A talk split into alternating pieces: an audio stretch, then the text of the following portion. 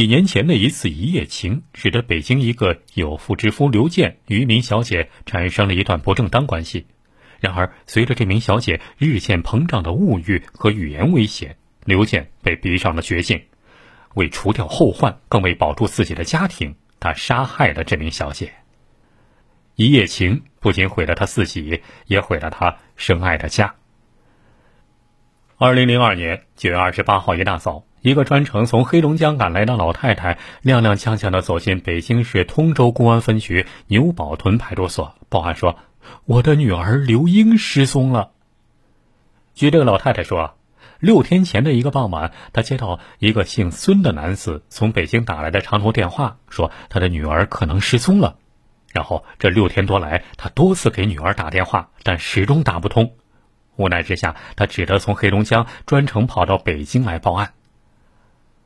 按照老太太提供的联系方式，民警找到了那个给他打电话的孙先生。原来啊，孙先生和他女儿刘英早就认识，而且一直保持着一种不同寻常的关系。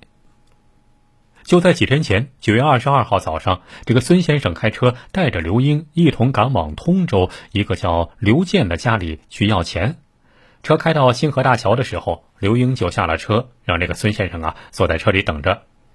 从星河大桥到那个刘健家不过十多分钟的路程，可是孙先生坐在车里足足等了半天，也不见刘英回来，给他打电话也没人接。这时坐立不安的孙先生有了一种不祥的预感，觉得刘英好像出事儿了，于是赶紧打电话告诉了刘英的母亲。多年的办案经验告诉民警，这个刘英很可能已经遭遇不测了。民警分析啊，刘英失踪前去了那个叫刘健的人的家里，因此这个刘健应该是本案最大嫌疑人。当天晚上，警方人员在刘健的母亲家找到了他，对他说：“带我们到你家去看看。”一听民警要去他家，刘健的脸顿时白了，腿像灌了铅似的纹丝不动。在民警的一再催促下，他才努力挪动着迟缓的脚步上了警车。其实啊，在找到他之前，警方已经通过外围工作了解到了，二十二号上午没有发现有陌生女子从刘健家出来过。这个情况表明，刘英恐怕不管是死是活，还都应该在刘健家。这刚一进刘健家的大门，眼尖的侦查员一眼就发现了破绽：刘健家院子里的土地上有两处明显翻动过的痕迹。就问刘健：“这是怎么回事？”刘健彻底崩溃了，冷汗也随之流了下来。人，人是我杀的，就就埋在这儿。不一会儿，一具血迹斑斑的女尸被警方人员从坑里挖了出来，正是失踪的刘英。当时只有二十七岁的刘健是通州区一家服装厂的业务员，虽然收入不高，但是工作相对稳定。刘健啊，二十岁出头的时候就已经结婚娶妻成了家。他和妻子相亲相爱，关系融洽。特别是后来啊，随着女儿的出生，更为这个幸福的家庭平添了几分乐趣。这家是幸福的，却是平淡的。这种平淡如水的生活，对于刘健这种走南闯北、见多识广的人，无疑是一种考验。就在四年前，一九九八年夏天的时候。刘健出差到河北唐山联系业务的时候，在一家舞厅里认识了一个叫刘英的黑龙江籍女子。这一场舞下来，两个人就难解难分。当晚就在一家旅馆里发生了性关系。转眼几个月过去了，早就把这事儿忘得干干净净的刘健，突然有一天接到了刘英给他打来的电话，说要来北京和他叙叙旧。在这之后，远在唐山的刘英隔三差五的就到北京来找他。刘健呢，对这段婚外情还颇为得意。有一次，他还趁爱人上班、女儿上学之机，把对方带到了家里。不过，在刘健看来，刘英这个女人呢，也只是他婚姻生活中的一段小插曲，用来调剂平淡的生活。只要做得保密，不让家里人知道就行了。一九九九年初的一天，二人在约会的时候。这个女人刘英向刘健提出要两千块钱，说是办事儿急用。刘健听后没多想，就答应了他的要求，不费吹灰之力就拿到两千块钱，这使得刘英这个女人胃口大开。在此之后的一段时间，她又以同样的理由，先后七八次向刘健要钱，这数额也越来越高，由两三千元提高到五千元。其实啊，刘健的家庭生活并不富裕，前几次加起来啊，这差不多给了两万多块钱了，他已经没钱了，已经捉襟见肘了。更让他提心吊胆的是，一旦爱人知道这事儿，自己办的丑事肯定会把家击个粉碎。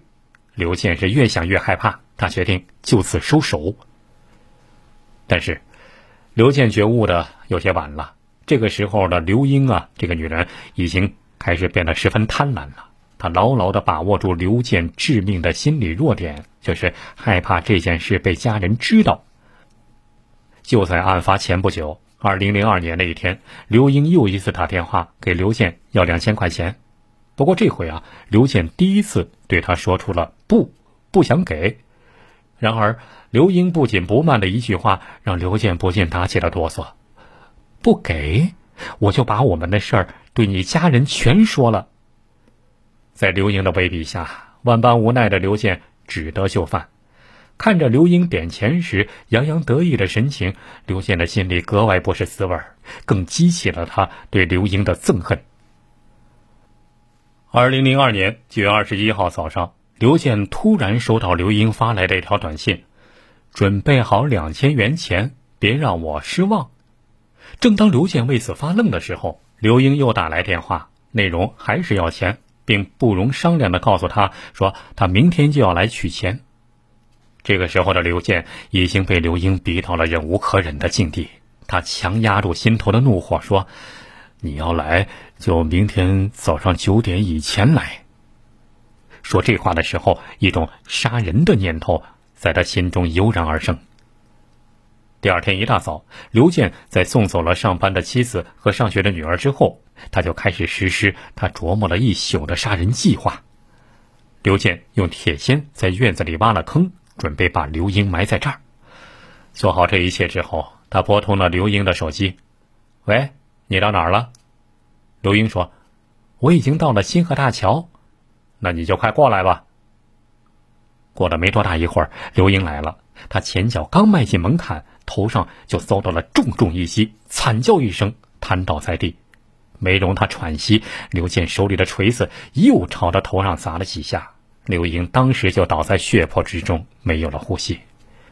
刘健把刘英的尸体拖入事先挖好的坑里，可是这个坑挖小了，刘英的半个身子还露在外面。为了藏尸灭迹，刘健又用铁锨在坑的北边又挖了一个大坑，正好能把刘英的尸体装进去。埋完尸体之后，刘健清除了地面上的血迹，打扫干净后，他装作若无其事的样子走出家门。然而，刘健万万没有想到，警方人员竟然这么快就找上门来。因贪图一时之快，陷入被讹诈的他，最终被警方抓捕归案。